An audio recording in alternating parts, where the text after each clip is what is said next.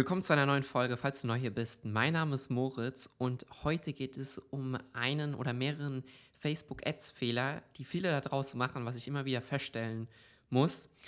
Und genau darum soll es heute in dieser Folge gehen, damit du diesen Fehler vermeidest. Ja, ich hole erstmal ein bisschen aus, um dich ins Thema reinzubringen, nämlich wie folgt. Wenn wir Ad-Account-Audits machen, das heißt, wir haben Zugang zu Ad-Accounts, analysieren die, machen dort Reports, und schauen uns die an, wie die strukturiert sind, dann schauen wir uns natürlich immer verschiedene Metriken, ähm, wie die Click-Through-Rate, wie das Thumb-Stop-Ratio und so weitere Zahlen an, aber auch natürlich die KPIs an. Ja, also wie ist der ROAS, wie sind die Kosten pro Kauf und so weiter. Wir versuchen dabei also herauszufinden, um zu sehen, okay, wo liegen hier die größten Schwachstellen im Ad-Account drin, beziehungsweise was ist der größte Hebel, um hier die Performance zu steigern. Ja, das kann also sein, okay, wir schauen uns die bisherigen Creatives mal an, wie sind die strukturiert, wie wurden die bisher getestet, sind die gut, sind die schlecht, was sagen die Zahlen dazu, das heißt, wie sind im Verhältnis in Relation dazu die Metriken wie die Click-Through-Rate, ist die bei über 1%, ist die bei unter 1%, wie sind die durchschnittlichen CPCs, wie ist der Thumb-Stop-Ratio? Und wie sind die allgemeinen KPIs, ja.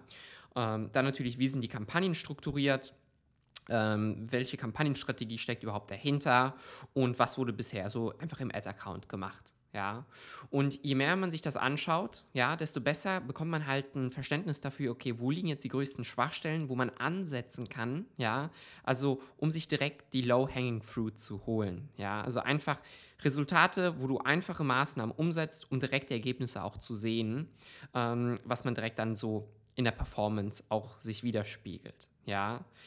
Wenn die Zahlen im Ad-Account also passen, wir haben die alle analysiert, dann schauen wir uns natürlich auch mal den Shop an. Ja, wie ist dort die Conversion Rate allgemein? Wie ist die Conversion Rate von Funnel Step zu Funnel Step?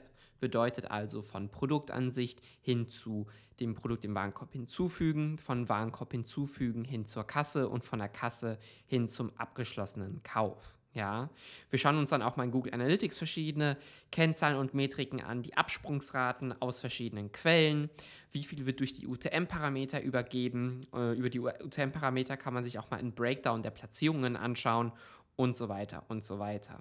Was wir dabei aber oft feststellen ist, dass ein Ad-Account zum Beispiel super performt, aber man ganz klar sehen kann, dass es wirklich ein sehr, sehr großes Conversion Rate Problem im Shop gibt. Das heißt, du könntest jetzt so viel wie du noch möchtest optimieren, neue Creative ähm, Varianten testen, neue Kernbotschaften testen und so weiter und so weiter.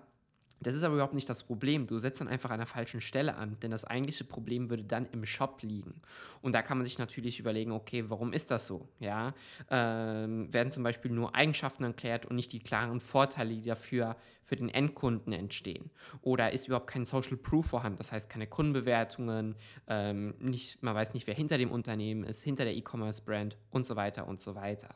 Das heißt, die muss natürlich im Klaren sein, wenn du versuchst, deine Ergebnisse und deine Performance nach vorne zu bringen wo du überhaupt ansetzen solltest, um hier bessere Ergebnisse zu erzielen. Ja? Und das ist einfach ein Fehler, den sehr, sehr viele da draußen machen, dass sie an der komplett falschen Stelle ansetzen. Das heißt, du musst natürlich erstmal eine ausführliche Analyse machen, deinen Ist-Zustand analysieren, wo stehe ich gerade, wo möchte ich hin und was sind die Hebel, an denen ich jetzt am besten ansetzen kann, um dann zu meinen gewünschten Ergebnissen hinzukommen. Darum ging es eigentlich hauptsächlich in dieser Folge. Und wenn du bei diesen Themen Hilfe brauchst, dann klick auf den Link in der Beschreibung und vereinbare dein kostenfreies Gespräch mit mir, wo wir uns mal gemeinsam deine E-Commerce-Brand anschauen und diese auf das nächste Level bringen. Wenn dir außerdem der Podcast gefällt, dann vergiss nicht, einen Kommentar dazu lassen, beziehungsweise eine Bewertung. Und das würde dem Podcast dann allgemein sehr weiterhelfen. Und wir hören uns schon in der nächsten Folge. Also bis dahin und ciao, ciao.